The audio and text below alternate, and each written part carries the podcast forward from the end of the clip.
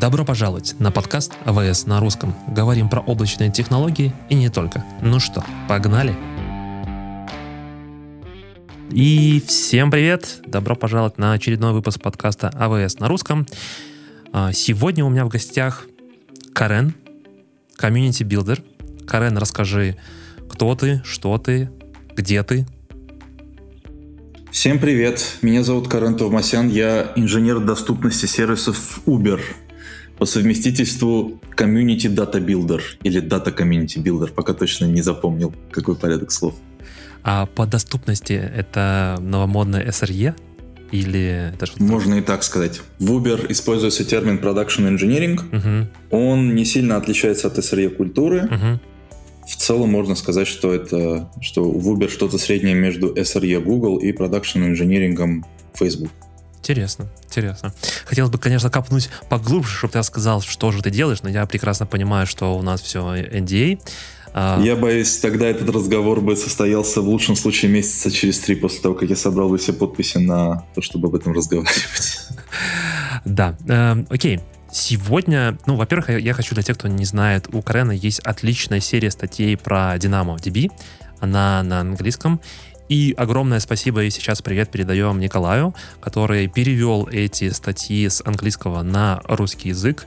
Э, ссылки, как всегда, я прикреплю к описанию к этому подкасту. В Телеграме, я думаю, или там в постах в LinkedIn я тоже их оставлю, чтобы вы могли быстро найти референс, э, о чем, куда можно глубже копнуть и посмотреть. Карен, первый вопрос. Расскажи мне, что такое Динамо? Расскажи мне так, как будто мне 5 лет. Я не знаю про Динамо ничего. Хорошо. А тебе пять лет, ты знаешь что-нибудь про реляционные базы данных? Конечно. Конечно, хорошо.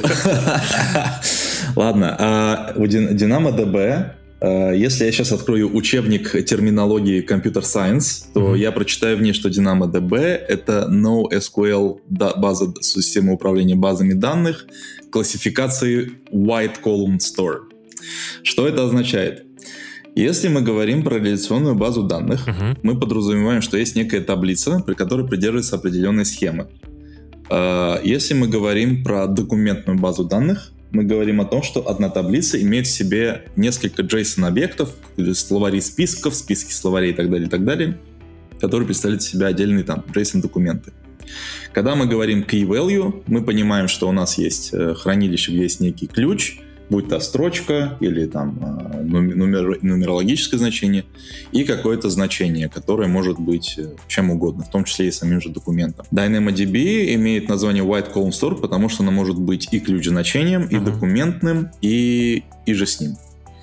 И DynamoDB позволяет в один объект складывать, по-моему, практически неограниченное количество атрибутов, uh-huh. тем самым, чего имеет название White Column Store. То есть мы можем колонку держать, там, не знаю, 3 атрибута, а можем на 300. Главное уложиться, по-моему, в 400 килобайт, что является максимальным размером одного айтема в таблицу.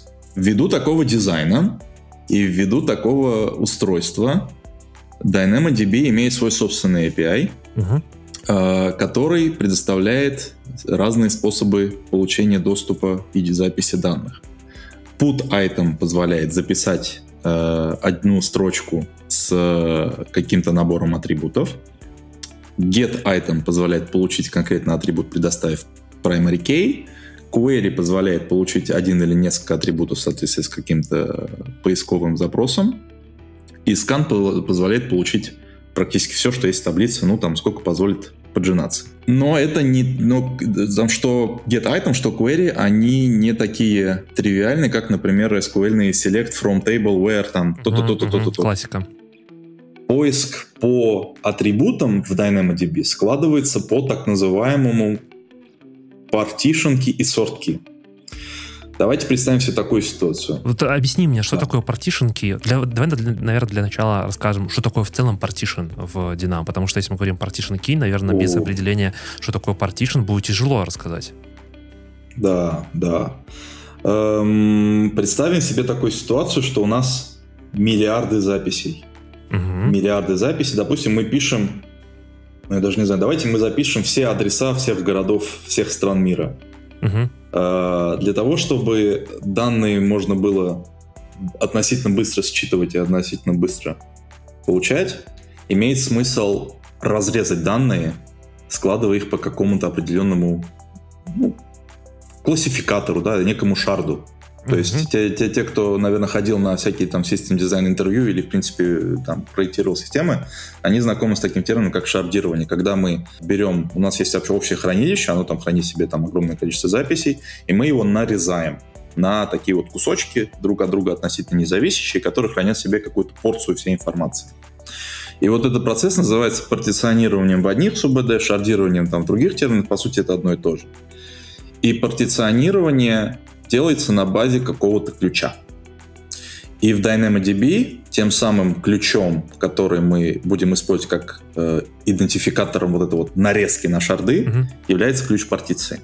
Вот как работает партиционирование DynamoDB, нам неизвестно, нам как людям, которые работают с DynamoDB на стороне, ну, как пользователи Amazon Web Services. Mm-hmm. Мы не знаем, как происходит шардирование внутри, потому что оно происходит под капотом. Но э, мы знаем, что мы создаем некий ключ, который, которому мы даем название. Вернусь к примеру, допустим, мы хотим записать все адреса всех э, городов, всех стран мира, всей планеты. Э, мы можем взять ключом партиционирования страну угу. и дать ей, и сказать, что окей, там страна, там Штаты, Германия, Нидерланды, Бразилия и так далее. Это у нас ключ партиционирования.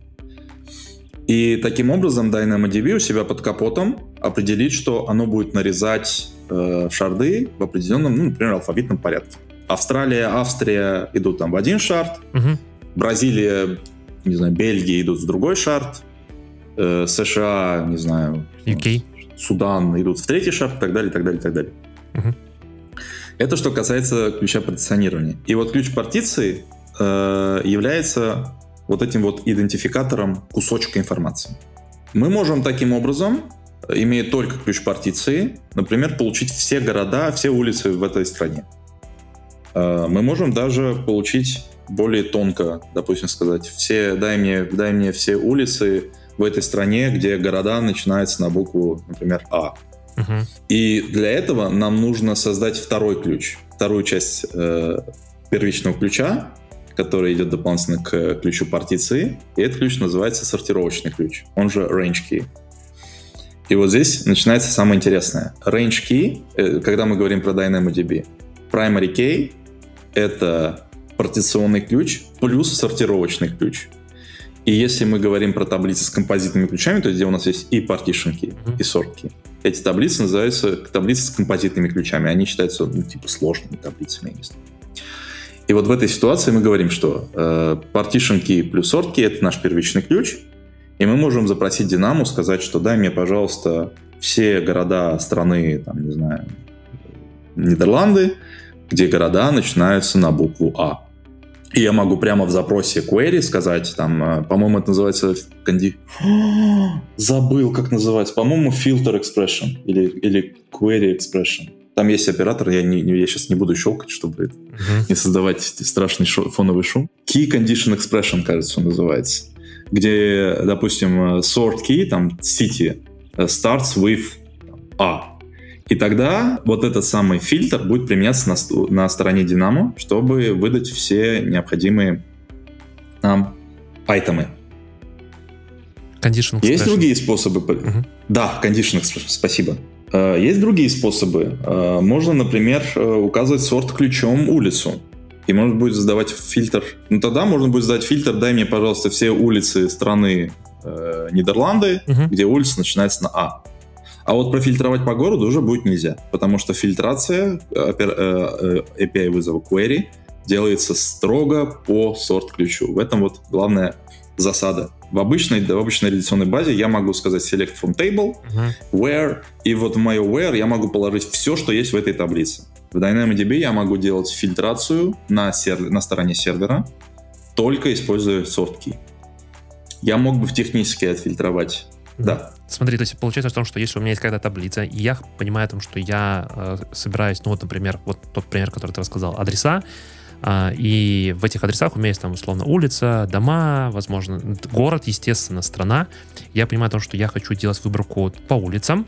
Это у меня должно быть обязательно сорт key. Если я не сделал э, там выбор улицы по, как сорт key, я не смогу сделать выборку, правильно я понимаю? И да, и нет. И ты не сможешь использовать улицу как... Э, если ты сделал сортки по городу, угу. но сделал... Э, хочешь поискать по улицам, да. То работать не будет. Ну, то есть сорт э, query фильтрует на стороне сервера только используя сортки. Но есть но. Э, есть фильтрация на уровне клиента. Это когда делается вызов в DynamoDB, вызов уровня scan. Дай мне все, что у тебя есть. Ну, scan это тяжеловесный запрос. Да, да. Он за... здесь появляется второй момент с DynamoDB, да. DynamoDB в DynamoDB ты платишь за столько айтемов, которые ты, которым ты получил так называемый доступ. Uh-huh.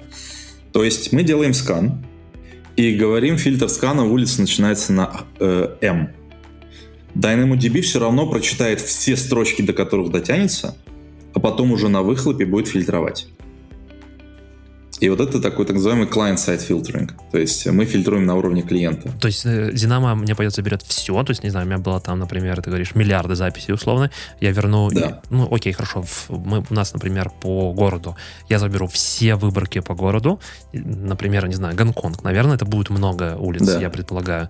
Да. А, и дальше вот эти, я не знаю, там, допустим, несколько сотен тысяч улиц, предположим. И я думаю, что, mm-hmm. наверное, меньше, но тем не менее сотни тысяч улиц, я это все возвращаю клиенту, а уже клиент на своей стороне начинает дальше делать выборку о том, что мне нужны были там, улицы, которые начинаются, не знаю, с B, тире, там, не знаю, F, например.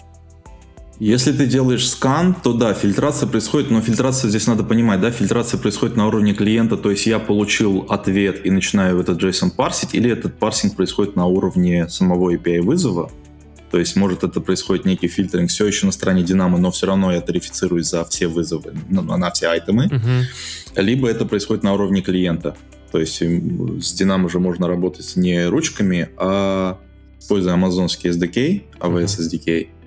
И это считается самым рекомендуемым, ну, собственно, единственно рабочим рекомендуемым способом, потому что, ну, зачем в 2022 году писать собственные клиенты KPI, да, когда есть рабочие и надежные. И вот э, здесь я не могу точно сказать, это клиент делает API, API клиент делает фильтрацию, то есть SDK делает фильтрацию, или это все еще Dynamo делает у себя фильтрацию, но все равно тарифицирует тебя за все вызовы.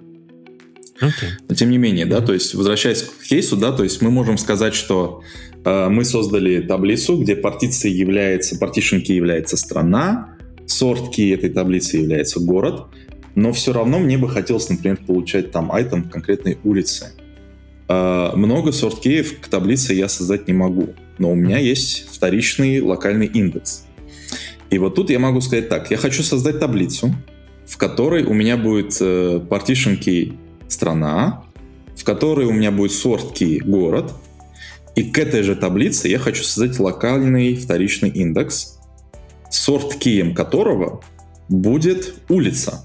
То есть у меня будет связка уже у таблицы страна-город, а у локального вторичного индекса у меня будет связка страна-улица. И вот здесь это, это, это, что это мне дает? Это дает мне некую гибкость при э, запросах query, например. Это дает мне э, дополнительные паттерны доступа uh-huh. э, к объектам, более эффективные паттерны доступа, да, чтобы мне не приходилось сканировать всю таблицу, чтобы получить там три записи. Из э, недостатков у меня все еще тот же partition key, то есть я все еще упираюсь в ту же самую партицию и я рискую попасть на hot shard проблем, но это уже другая, другая, это более такая сложная часть нашего разговора сегодня. Ты рассказал про local secondary index, да? А, mm-hmm. про global secondary index, когда его применять? Вернемся снова к аналогии с реляционными базами данных. Mm-hmm. Local secondary index это вторичный локальный индекс, он же local secondary index, он же LSI. Uh-huh. Это аналог индексов э, в реляционной таблице баз данных, uh-huh. в таблицах реляционных баз данных. А, GSI, он же Global Secondary Index, он же глобальный вторичный индекс. Несмотря на название индекса, на самом деле он э, ведет, имеет поведение материализованного view в SUBD. И здесь э, есть два нюанса. Первый, плюсом к GSI, он представляет из себя view, а значит у него может быть другой ключ партиции. Предположим себе такой сценарий теперь. У меня есть моя таблица, в ней страна является ключом партиции, город является сортировочным ключом. Теперь я хочу сделать более гранулированную нарезку. Я хочу, допустим, отправлять запросы по индексам. Э, обычным индексом, да, почтовым, то есть zip-код. Угу, угу, почтовым индексом, да, спасибо, почтовым индексом. А, и, но я не могу, ну, сделать LSI, э, логи, вторичный индекс локальный, с другим ключом партиции. Но я могу сделать GSI с другим ключом партиции. И более того, я могу создавать GSI после того, как таблица была создана. Важная деталь, которую я, по-моему, забыл сказать. LSI создается вместе с таблицей. Uh-huh, uh-huh. То есть я создаю таблицу, и в запросе на создание таблицы я отправляю э, команды, там, создай мне такие-то локальные индексы. Uh-huh. Но GSI можно создать уже на существующей таблице. То есть я, я, я по, по, по, не знаю, поработал с таблицей, понял, какие у меня появились новые, ну, не знаю, бизнес-задачи, да, какие-то новые да. запросы, и после этого я могу сделать GSI. LSI я должен на этапе да. дизайна сразу продумать о том, что так, мне нужно будет такой-то вторичный там э, LSI, Local Secondary Index, и сразу его создавать. Окей, хорошо, makes sense. У Рика Хулихана есть отличное выступление Э, называется, по-моему, DynamoDB Design Patterns. На YouTube оно 100% есть где Рик первым делом говорит, что если вы собираетесь использовать DynamoDB, первое, что вы должны сделать, это определить паттерны доступа. То есть, в принципе, это касается не только DynamoDB, это, в принципе, касается любого любого хранилища, когда вы строите систему, вы планируете использовать какое-то хранилище, первый вопрос, на который вы должны ответить, это какого рода доступ вы хотите получать, какие данные вы хотите получать, когда вы отправляете запрос на чтение и на запись. Поэтому да, э, с LSI и таблицей очень важно понимать, что вы будете из этой таблицы брать и зачем. Какие запросы будут приходить, каким бизнес-отделом к вам будут приходить, с какой информацией. Поэтому LSI немножко усложняет эту задачу, потому что заранее надо понимать, что через год вам может понадобиться. На этот вопрос далеко не все могут ответить, да, там, я, я только хотел, мала до велика. Я только хотел прокомментировать то, что ты говоришь. Э, ну, мы же живем в мире agile, да, когда сегодня у нас одни да. задачи и бизнес-требования условно, да, а завтра да, да, наше да. приложение, не знаю, поменялось, не знаю, ковид пришел, да, еще что-то поменялось, там клиенты по-другому пользуются, или мы расширили, или мы там купили компанию, или нас купили, или еще что-то произошло. Ну, миллиард всего может измениться, если мы особенно говорим про такой, что будет через год. Ну, черт знает, что через год будет. Э, но здесь... Непонятно, пом... да. Да тут поможет GSI, правильно? Тут помогает GSI, okay. да. Если в один момент э, мы поняли, что нам очень дорого, например, или неэффективно спрашивать всю страну, чтобы получить там кусок города, да, там получить улицу по куску города, мы можем сказать, окей, давайте-ка мы сделаем сейчас глобальный вторичный индекс, ключом партиции, который будет почтовый индекс, с сортировочным ключом будет улица. Мы знаем, что комбинация почтового индекса улиц, она всегда уникальна, да, я слабо себе представляю. Вот здесь, кстати, очень маленькая интересная деталь. Если в таблице э, ключ партиции, комбинация ключ партиции и ключ сортировки должны быть уникальны, то в GSI этого требования нет. В GSI партиционный ключ и сортировочный ключ могут быть дубли, могут дублироваться. Да, но это тоже, это тоже имеет нюансик, я об этом расскажу сейчас. Эм, вернемся к задаче, да, то есть нам нужно получать все улицы по конкретному индексу, например, да, или работать непосредственно там, немножко гранулируем нашу систему, уменьшим масштаб покрытия. Мы создаем GSI, к GSI мы суем, не суем, передаем ключ партиции почтовый индекс, ключ сортировки, опять же, улицу или номер дома, например, да, можем еще более загранулировать. Или можем создать два GSI, один с сортировочным ключом для Э, для улицы, а второй сочетан причем для дома, потому что GSI может быть до 20 штук э, по умолчанию и больше, если нужно. И мы будем потом отправлять запросы query, но уже будем передавать не таблицу, а индекс, глобальный индекс. Uh-huh.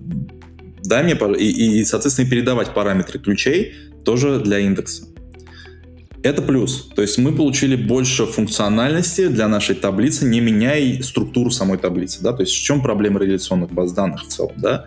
Вы определили схему, и эта схема вам придется продерживаться очень долго, до тех пор, пока вы не начнете адаптировать ваше хранилище под бизнес. А на определенном масштабе, я говорю из опыта, это невероятно дорого.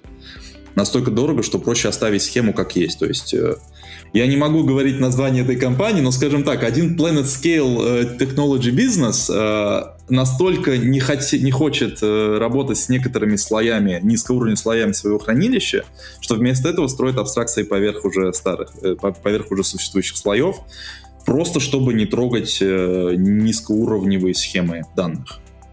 И если в один момент думаешь, зачем, да, вот можно же было бы сделать, то потом, когда понимаешь, сколько работы нужно сделать, да. уже понимаешь, что проще не трогать. То есть миграция всегда сложна для этих вещей. Мне кажется, когда ты начал вот заложил дизайн, да, потом ты через какое-то X количество времени, там, лет, не знаю, месяцев, еще что-то, и если уже на это все завязано, очень много всего, то я боюсь, что это будет прям, вот, как ты говоришь, практически нереальная задача. Ну, и здесь, к сожалению, вот это легаси ты наслаиваешь вот друг на друга. Да. Хорошо. Да. А... То есть ты принимаешь как данность, что у тебя есть legacy. Но вернемся к GSI. Да. Все, вот у тебя за счет GSI появляется возможность получать новые паттерны доступа, не меняя хранилище.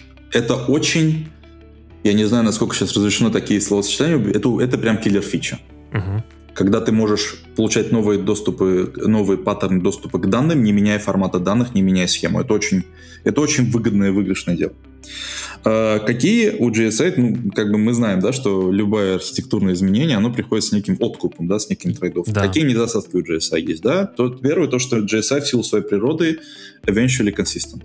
То есть, если DynamoDB может предоставить строгую консистентность на чтение, угу.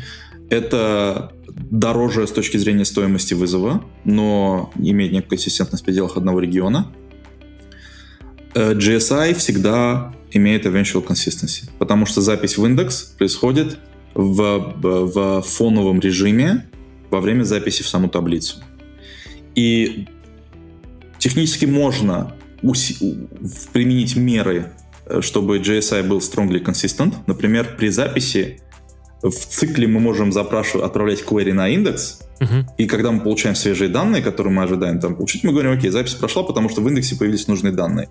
Но это довольно дорого. Это ты говоришь со стороны клиента, ты делаешь, получается, strong consistency. Да, это придется делать со стороны клиента. Uh-huh. Okay. Стандартная рекомендация AWS в том, что GSI eventually и это eventually consistent ресурс, и, пожалуйста, относитесь к нему как к eventually consistent ресурс. Здесь, да, нужно сделать сноску, да, что использовать Amazon, Amazonское облако имеет смысл в основном используя его идиоматичный подход. То есть, если Amazon говорит, что вот это вот, это э, предполагает, что это, что конкретно этот ресурс, он eventually consistent, пожалуйста, используйте его как eventually consistent. Не надо накладывать на него свои способы достижения строгой консистентности. Оно того не стоит. По опыту скажу, оно того не стоит. Вернемся к нашим баранам. Значит, GSI, он eventually consistent. Это данность. Это недостаток, но это данность, то есть мы должны это принимать. А второй недостаток эм, как раз в, требовании, в отсутствии требования иметь партишенки и сортки уникальными для индекса. Оно логично. Мы не можем гарантировать это. Ты же сказал, что это плюсом является. Ну, что типа они... Это плюс при записи, потому что мне не нужно заморачиваться А-а-а, для... Да. Э, то есть давай немножко сменим use case. Э, давай предположим, что у нас не адресы, угу. не адреса городов всех стран мира, угу а у нас, допустим, э, лидерборд с количеством очков. Хорошо. То есть у нас есть, например, э, игра, в таблице есть игра, название игры это у нас partition key, игро, а, идентификатор игрока это sort key. И есть атрибут, например, количество баллов. И вот мы говорим, э, создаем глобальный индекс. Например, игрок это у нас будет partition key, его score, его очки это будут sort key, так, key это игрок, key это его баллы, угу. и мы хотим получить все игры, где игрок набрал там 50 баллов. У нас нет требований к уникальности, поэтому у нас будет э, дубликация идентификатор игрока, количество баллов. Например, там в 5 играх он получил 0. Угу. Соответственно, у нас будет 5 айтемов из GSI, где и key, и key одинаковые. Идентификатор игрока такой же, количество баллов такое же. GSI прекрасно с этим работает. Единственный недостаток в том, что э, возра... результат возвращается неупорядоченный. Но эта проблема, проблемой, эта проблема становится проблемой только в том случае, когда вы упираетесь в потолок пагинации. То есть в чем, в чем э, значит, что такое, предположим, что наши слушатели не знают, что такое пагинация. Э, пагинация — это когда э, вы делаете API-вызов, но результат этого вызова приходит вам порционно. Это стандартный паттерн при проектировании API-систем, где э, сервер не выдает вам все и сразу в одном запросе. Во-первых, потому что для вас не, непонятно, какого размера будет ответ. Да, это может быть 1 килобайт, может быть гигабайт. Во-вторых, это непонятно для сервера. Если 10 клиентов придут и запросят миллиард строчек, обслуживать все 10 клиентов миллиард строчек, сервер просто не сможет. Поэтому имеется пагинация. То есть пагинация подразумевает, что вам возвращается результат, какое-то количество объектов, угу. и выдается так называемый page. А, если вам нужно получить больше результатов, вы отправляете второй запрос, но в него указываете страничку, которую вы запрашиваете. То есть вы хотели первую, вы получили первую страничку, теперь вы отправляете, хотите вторую страничку, там, третью страничку, четвертую и так далее. Чтобы получать такие постраничные ответы. API должен упорядочить, упорядочить ответ. Если у меня есть 5 строчек, где идентификатор игрока э, одинаковый и э, его э, на, на количество очков, которые он получил, одинаковое, то запрашивая тот же GSI несколько раз, я могу получать разный порядок в ответе. Mm, и за счет того, что у меня разный порядок, я не смогу гарантировать пагинацию, потому что пагинация строится как раз за счет сортировочного ключа. Если сортировочные ключи одинаковые, mm-hmm. то я не могу, я просто не могу гарантировать пагинацию. Мне нужно, не, не могу соблюсти порядок. То есть, запрашивая вторую страницу, не факт, что я увижу действительно вторую страницу. Я, я могу увидеть... получить, да, другие, другие. Я могу получить то, что я получил в первой странице. Да, да и такой риск всегда имеется. Угу. Но это, повторюсь, это случается в тот момент, когда у вас, например, э, есть такой сценарий, что у там больше 50 айтемов имеет один, имеет один и тот же ключ партиции ключ сортировки. Я такое э, встречал редко. Вот по опыту могу сказать, в, в своем, на своей текущей работе я такого не встречал. У нас довольно аккуратно подошли к сортировочным ключам, чтобы такой сценарий просто не был возможен. Э, в принципе, ну да, UUID, Universally Unique Identifier, это ну, много ума не, не надо, чтобы использовать. В остальных системах, да, они просто до такого размера не доходят. То есть даже там базовая история про лидерборд, да, там есть какая-то онлайн-игра, там есть какой-то топ, топ-10 игроков, там все равно ну, не получается так, что там топ-10 игроков, у всех одинаковое количество очков. Ну да. А если даже одинаковое количество очков, это разные игроки, так что все еще сортировка работает. Окей, с остальными такими понятиями мы разобрались. А, расскажи, пожалуйста, про шарды. Что это такое в DynamoDB и как их правильно использовать? Да, мы знаем, что э, э шардом, что, что шард в DynamoDB это какой-то отрезок информации из таблицы. Mm-hmm. Я не знаю, насколько DynamoDB обеспечивает шардирование. Да, это равномерные отрезки, или это э, равноразмерные отрезки, или это неравноразмерные отрезки. Это, наверное, уже Витя знает гораздо лучше, чем я, потому что он, скорее всего, видел, как работает Динамо изнутри. Э, я позволю себе предположить, что это, э, ну, допустим, разноразмерные отрезки, потому что одноразмерность в шарде довольно сложно достигнуть. Я бы здесь порекомендовал слушателям, те, кто хочет погрузиться в Dive, почитать, что такое consistent hashing, и там вы разберетесь, как работает Динамо. Но это не как Динамо DB, да. а именно как работает в целом Динамо. Вот там это все очень хорошо расписано и про разные, как ты говоришь, разнодлинные эти отрезки и так далее. Там это все очень расписано. Если надо будет, я ссылку тоже прикреплю. Сори, вклинился немножко. Да. Э, то есть вернемся к шардам. У нас есть некие отрезки информации, они разрезаны, они хранятся на разных серверах, либо там на разных дисках да, для, для улучшения производительности. Э, мы каждый раз, когда отправляем запрос на чтение, мы тратим некий capacity units, да, то есть мы это единица емкости внутри Dynamo, это, грубо говоря, та самая валюта, которую вы используете для того, чтобы расплачиваться за работу с хранилищем. И у вас, у одного шарда есть определенный жесткий лимит. Вот сейчас, Витя, помоги мне. По-моему, это 3000 запросов в секунду на шард. Но не суть важно, да, вернемся там к самому термину шарда. Uh, у вас есть разные модели емкости, вы можете платить по запросу, не зная, не, не, не ограничиваясь заранее, либо вы можете сказать, я хочу платить только за 10 запросов в секунду. И таким образом, да. Давай, 3000 э, на read и 1000 на write. Угу. Спасибо. 3000 на read и 1000 на write. Да. Все-таки помню. Эм, что эти цифры означают? Предположим, что у вас есть система, где вы используете 10 тысяч запросов в секунду на чтение. Вы платите Амазону за вот этот provisioned, э, за, за, за заранее предоставленные единицы емкости, за provisioned capacity units. Но если получится так, что у вас на один шарт выпадет, выпадет больше, чем 3000 запросов, вы рискуете попасть на проблему hot shard. Что такое проблема hot shard? Когда вы переходите за пределы предоставленного лимита на чтение количества запросов в секунду, э, амазоновский API вернет вам uh, throttling exception. Provision throughput exceeded exception называется. Mm-hmm. Если вы направите количество запросов на чтение на один шарт больше, чем 3000, вы все еще получите provision throughput exceeded exception. И вот здесь начинается самое интересное. Вы знаете, что у вас 10 тысяч на чтение. При этом у вас на... И, и, и вы отправили 3000, допустим, за секунду, и получили provision throughput exceed, да, начинает возникать непонятно, да, как это, я же плачу за 10 тысяч, почему мне на 3000 он мне говорит, э, отстань, тяжело мне. А, потому что есть техническое ограничение на шарт. Шарт не может обрабатывать, ну, как может, конечно, может, да, но тяжеловато. Не может обрабатывать больше, чем 3000 запросов в секунду на чтение и 1000 запросов на запись. Это второе техническое, э, техническое ограничение Динамо. Второе техническое ограничение Динамо.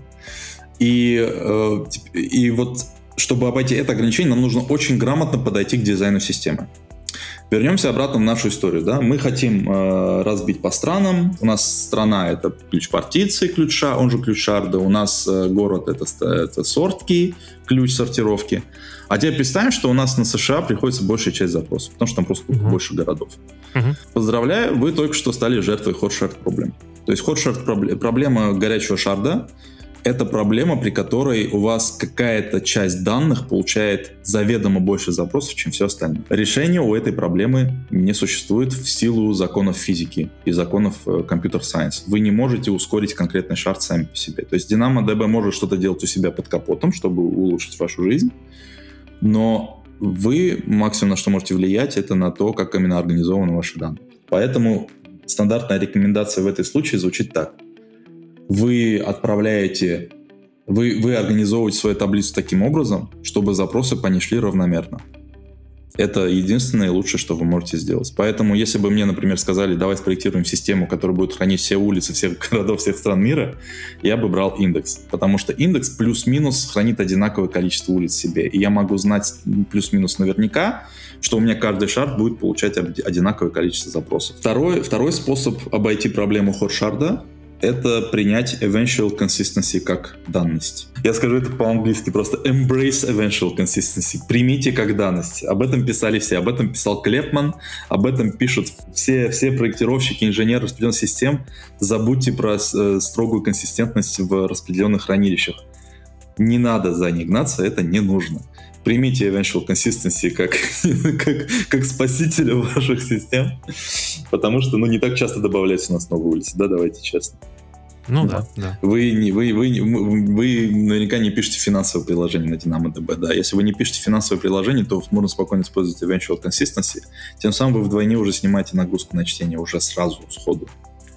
И вы открываете для себя окно для кэширования. У DynamoDB есть прекрасный кэш... механизм кэширования под названием DAX, DynamoDB акселератор. Uh-huh. Вы сразу себе даете возможность использовать DAX. DAX не имеет тротлинга на чтение у себя, потому что потому что он просто у него его не существует как концепция, да, он может только от таблицы оттротлиться каким-то образом. Но ход-шарт это довольно жесткая проблема, у нее нет однозначного решения. У меня, у меня сейчас есть эта проблема на работе, мы ее решаем как можем, пока у нас, у нас мы, мы, мы, мы с моей командой, да, мы набросали несколько решений, и все они, ну, то есть на все смотришь, думаешь, Прям загадка про стулья, не знаю. Это очень сложно решить ее максимально так комфортно для всех. То есть здесь приходится делать такие от. Хорошо, это если мы говорим про шарды. А если говорить про автоскейлинг, мне кажется, основная, э, когда клиенты и в целом, когда мы смотрим на DynamoDB, основной такой вот момент, э, то, что Dynamo очень хорошо скейлится. Это правда. У меня было две системы в эксплуатации. Одна система в эксплуатации имела шипообразную спайкиобразную, шипообразную нагрузку. То есть у меня, например, в среднем идет 100 запросов в секунду, uh-huh. а потом у меня абсолютно случайным образом в любое время дня, в, люб- в любой день месяца могло прилететь 5000 запросов в секунду, а потом опять точно так же исчез. Для таких случаев, да, где вы не можете гарантировать, когда именно такие запросы будут прилетать и почему, то есть у вас нет какого-то расписания, когда вам такие шипы будут прилетать, я всегда использую, рекомендую использовать on-demand модель. On-demand модель, она сама по себе в 7 раз дороже, чем provisioned capacity unit, единиц, но на низких нагрузках, то есть 100 запросов в секунду, давайте честно, это маленькая нагрузка, очень маленькая нагрузка. Uh-huh. Это ну, адаптировать свою систему, чтобы вот эти вот шипы разгладить, оно просто дороже гораздо, поэтому проще сесть на on-demand. Теперь мы говорим про э, автоскейлинг. Когда у вас есть какая-то нагрузка, которая растет в каком-то пике. Э, допустим, ну, взять, например, э, любой бизнес одного плана скейла, который занимается поездками, да, мы знаем, что люди днем ездят чаще, чем ночью. Uh-huh. Мы можем ожидать, что количество запросов в секунду днем превышает, чем количество запросов в секунду ночью. Мы хотим, мы довольно... Мы, это много запросов, это сотни тысяч запросов там, uh-huh. в секунду, в минуту и так далее. Мы можем сказать вот как. Мы, мы, мы прикрутим к DynamoDB автоскейлинг, который будет на лету докидывать количество provision capacity units в зависимости от того, сколько запросов прилетает. Мы можем сказать, что, окей, как у меня есть мой текущий, мое текущее количество единиц емкости capacity units на чтение. Оно, допустим, равно там 5000. Я хочу, чтобы если вдруг количество используемых единиц емкости достигает, например, 80%, чем то, что я заранее выделил на чтение, я хочу сделать автоскейл наверх. Автоскейлинг друг при высоких нагрузках, при предсказуемых нагрузках. Угу. Потому что вы, если на самом деле, да, вот если любой сейчас э, клиент Amazon Web Services, да, посмотрит, кто использует Dynamo, кто использует любую базу данных, хочу посмотреть свой мониторинг, вы будете видеть, у вас всегда идет такая волна. Ночью все ложатся спать, днем все активно пользуются системой, да, поэтому всегда есть вот эта вот синусоида, идущая вверх-вниз. Автоскейлинг позволяет к этой синусоиде спокойно адаптироваться без лишних проблем. Да, будут какие-то шипы, в этих случаях там вам придется возвращать там тротлинг, да, Dynamo будет возвращать тротлинг, это неизбежно.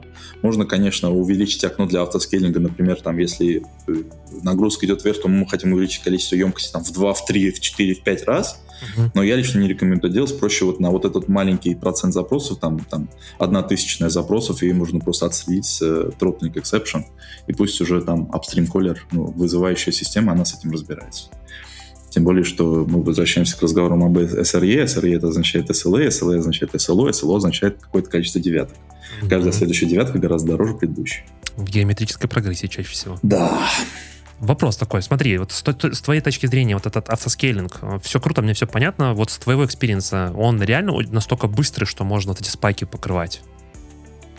Он достаточно быстрый, если вы правильно будете играть с процентами. То есть я повторюсь, autoscaling начинает работать в тот момент, когда количество употребленных capacity units достигает uh-huh. определенного процента. Uh-huh. Если я говорю, что у меня 5000 capacity units по умолчанию, и у меня в один момент расходуется 50%, то есть мне, на, мне при выданных 5000 прилетает 2500, у меня есть окно в 2500, uh-huh. вторая половина, да, чтобы скомандовать DynamoDB, поднимись-ка наверх. И тут, тут зависит от того, насколько быстро растет нагрузка. Если она растет э, относительно ну, гармонично, без резких всплесков, да, вот этих самых шипов, то при грамотной игре с процентовками автоскейлинг работает без проблем. Э, здесь можно просто начать, допустим, с, с 80% uh-huh. и просто потихоньку идти вниз, чтобы избежание пере, перепровижен, да, вот, то есть overprovision проблема, когда вы выделили очень много, да, и это не используете, в итоге вы видите, смотрите в Amazon, там, AWS на счет, такие, блин, что так много денег не хочу. И можно просто с процентами там играть вверх-вниз, да, то есть, опять же, да, трейдов, там, мы, да, откуп, да, мы хотим, мы хотим возвращать ошибочки или мы хотим потратить больше денег. Ну да, тут это как всегда. Хорошо. Возвращаясь все-таки к GSI. Э, если сравнить GSI и индексную таблицу, в чем будет разница? Да, я думаю, имеет смысл сначала рассказать нашим слушателям, что такое индексная таблица. Угу. Помните, я сказал, что GSI на записи eventually consistent. Конечно, да. А, мы, помним. Это не, это, к сожалению, невозможно переиграть, да, но без, без свистоплясок на уровне клиента.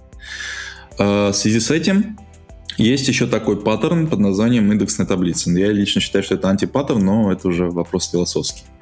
Индексная таблица — это отдельная таблица DynamoDB, которая служит как раз в роли индекса. Вы можете копировать у нее часть атрибутов, используя под нее отдельную модель данных. Вернемся, например, к кейсу с, с почтовым индексом и индексом улицы, uh-huh. с ключом улицы. Я могу использовать GSI, и при добавлении новой улицы у меня автоматом все это будет прописываться в GSI с э, eventual consistency. Либо я могу сказать, что когда я добавляю новую улицу, я пишу сначала в таблицу основную, потом я пишу какое-то срезанное количество атрибутов в индексную таблицу. И вот в индексной таблице у меня будет sort key, э, sorry, partition key у меня будет э, индекс, uh-huh. а sort key у меня будет улица. И я могу ровно таким же образом отправлять запрос на query, на улицу и получать те самые улицы. То есть у меня получается дублирующая, дублируется информация в отдельной таблице, которая в моем случае служит индексом. Почему это антипаттерн? Ну, то, что ты рассказал, для меня это звучит, ну, как бы решение проблемы. Это решение проблемы э, eventual consistency. Угу. Это, это решает проблему, да, мы можем обеспечить строгую запись в условиях, э, допустим, DynamoDB транзакций когда мы делаем запись в одну таблицу, потом вторую, и вот в этот момент мы говорим, что транзакция завершена. Все, теперь у нас в обеих таблицах есть свежие данные, да, там консистентные свежие данные. Для меня это overhead. То есть я отдаю Amazon Web Services, ну не я, мой работодатель, да, мой заказчик там. Кто, кто оплачивает счета, отдает Amazon Web Services огромное количество денег. Amazon э, тратит огромное количество денег, чтобы писать э, best-in-class э, сервисы облачного поставщика. Я хочу использовать функциональность поставщика. Я не хочу городить свой собственный инструментарий вокруг уже существующих инструментов. Я не хочу придумать свои индексы. В этом нюанс. Индексная таблица — это попытка переизобрести индекс. И эта ответственность ложится на меня. Я трачу свое время, инженерное время, чтобы написать, создать этот ресурс индексной uh-huh. таблицы я принимаю решение, что я даю гарантии при записи в обе, в обе таблицы, что у меня э, будет ну, что у меня будет завершена запись. И чем больше у меня индексов, тем дороже становится у меня запись, да, это уже накладывается на мое время отклика моей системы. Я беру ответственность за эти индексы, да, я их должен бэкапить, я должен их реплицировать, опять же, да, то есть ну, весь operation, операционный этот overhead, он ложится на меня. Если я пользуюсь облачным поставщиком, я хочу, чтобы у меня был минимум операционного overhead. Ну, тут 0. либо ты принимаешь, что у тебя uh, eventual consistency, либо ты... Да. Ну, да, то есть тут да. как бы... Здесь это, то, это, чем... trade, это trade-off, то, как ты говоришь. Ну, всегда есть Тот самый откуп. Да, да, да. Это вот э, поэтому я считаю, ну, это, на мой взгляд, антипаттерн, да, то есть э, это лично мое мнение, повторюсь, это разговор философский. Я уверен, что если кто-то из наших слушателей использует индексную таблицу, ну, добро пожаловать, найдите меня в телеге, мы устроим э, батл. Кто-то не использует индексную таблицу и при этом испытывает ужасный дискомфорт с eventual consistency у GSI, пожалуйста, вот вам решение. Потом меня не вспоминайте. Но да, вы получаете огромный оверхед операционный, и получаете строгую консистентность. Таким образом, решая проблему вот этой вот eventual consistency у GSI. Но я считаю, что эта проблема не стоит сгоревших свеч и нервов. Возможно, для тебя так, возможно, для кого-то по-другому будет. Ну, тут как бы... Ну, я с тобой в какой-то степени согласен, да, то есть э, всегда нужно принимать трейдофы. Насколько для вас это подходит или не подходит. И всегда нужно э, здраво и ну, разумно взвешивать. То есть, э, возможно, в вашем конкретном бизнес-кейсе, в вашем конкретной архитектуре, в вашем э, дата-сторидже это будет окей. Возможно, в какой-то ситуации это будет, ну, не очень, скажем так. Вот, ну, как ты рассказываешь. Окей, мне кажется, на самом деле у нас такой супер дипдайв получился по динаме, и я прекрасно понимаю о том, что это вообще только вершинка айсберга. И я знаю, что у тебя есть еще много интересных историй. И я знаю, что у тебя да. огромный опыт работы с код-сервисами. А, и я прекрасно понимаю о том, чтобы если мы еще и про код-сервисы сегодня с тобой разговаривали, то это получилось бы не 40 минут, а где-то на полтора часа, это минимум. Я очень надеюсь тебя еще да. раз увидеть, услышать. А, и мы, может быть, с тобой еще дипдайвнем про динами, может, поговорим про код-сервис. Да, я могу последнее напутствие дать нашим слушателям. Если вам Давай. прям очень хочется строгой консистентности в Amazon Web Services, просто дайте денег Авроре. Аврора это все решает. Просто закиньте, за, за, закинь, да, сделайте вот это движение рукой и валюты. Вот я не знаю, сейчас слышно в микрофоне вот это слышно, слышно, подвожу. Слышно, я да. думаю, я думаю, понятно, что я имею в виду. Просто закиньте денег в Аврору. Uh, у меня в одном проекте Аврора. Мы все радуемся. Мы все просто... Мы, у меня это Белариба и Велобаджи, да, в одной деревне используют Динамо, в другой деревне используют Аврору, да, там. Почему-то в деревне с Авророй всегда все счастливые. Э, недавно Аврора вышла второй версии, поэтому тоже обратите внимание, посмотрите. Мне кажется, весьма... Аврора весьма... обычная или serverless ная? Serverless ная, по-моему. Serverless, да, да. Мне пришло письмо, что serverless V1 deprecated, переезжай. Да, да, да. Вот февраль будет веселый. Ах, спасибо тебе большое, Карен, за то, что пришел, рассказал про Динамо, просветил наших слушателей, и не только, я тоже много нового чего узнал, про индексную таблицу, например. Мне кажется, это было прям очень интересно. А, спасибо тебе большое, спасибо, что стоите с нами. Как всегда, пишите комментарии, что вы хотите услышать в следующих выпусках, и всегда буду рад вашему фидбэку. А, Карен, спасибо тебе большое. Всем пока. Пока-пока.